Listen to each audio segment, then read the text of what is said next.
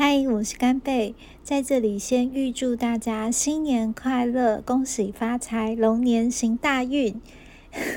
因为今天这一集播放完毕之后呢，下一次再做更新应该是大年初六过后了。那在新的一年呢，我会继续用心规划更多有趣的内容，或者是新的企划单元，带给大家不一样的 Sleeping Walking。那也希望大家可以多多支持干贝小姐哦。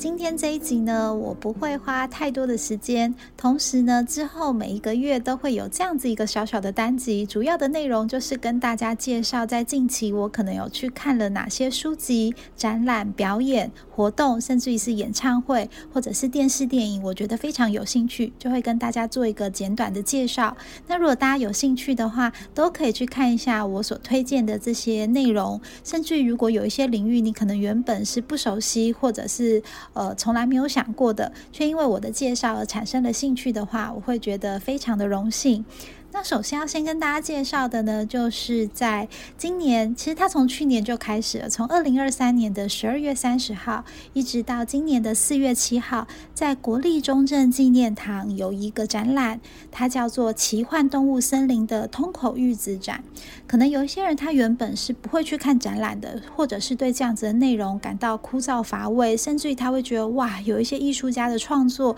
我是没有办法跟他有共鸣的感受。可是这个展览完完全不用担心这件事情哦。通口玉子他是一个日本的超人气画家，那这也是他海外的第一次大型特展。其实，在看展览的时候，有一个状况是会让大家最为诟病的，是因为现在台湾有很多大大小小的展览，它可能只是把一些作品用一些印刷大型输出，然后让大家可以肆意的去做一些拍照。但是，其实关于这一个作家或者是艺术家，他手边真正比较珍贵的作品，甚至于是他呈现这些作品的来龙去脉都没有非常脉络的去介绍过。可是我那一次去看通口玉子的展的时候，我真的非常的震惊，因为他展出的作品有到一千多个，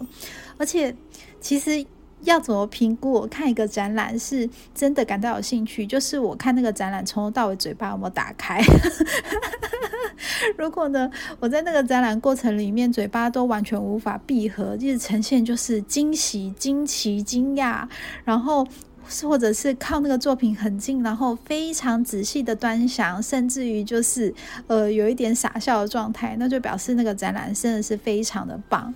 那其实通口玉子它在展览的这些作品呢，如果你要拍照，它是有一些限制的。我在想，那些限制的规定虽然有一点点的呃条件，但是有可能是他希望你能够静下心来，先把你的摄影器材用品先收起来，好好去感受一下这位艺术家的内容。那他呈现的作品呢，其实真的就像他的主题一样，有非常多的动物。但这些动物呢，它们就会有一些奇幻的外表跟延伸，里面当然就是猫猫大爆发，超级多的猫咪。可是这些猫咪呢，它有很多的好朋友，比如说鳄鱼先生啊，还有鸟，跟一些外星生物，或者是狗狗、松鼠，甚至于是兔子之类的。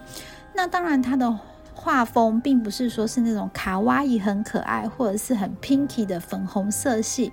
它其实是呈现有一种魔幻，甚至于是暗黑幽默的感觉。不过，他所有的作品内容都想要探讨一些很重要并且很温馨的感受，就是比如说友谊的架构。还有我们怎么看待我们自己，跟关于爱这件事情，还有如果我们要呃去展现我们呃关心一个人，或者是想要温暖别人的时候，要怎么透过一些比较神奇的方式让对方知道？所以它整个画风都是非常的温柔，然后又很细腻跟细致，因为它都是用一些硬硬笔。把它就是像圆珠笔那样子，或者是一些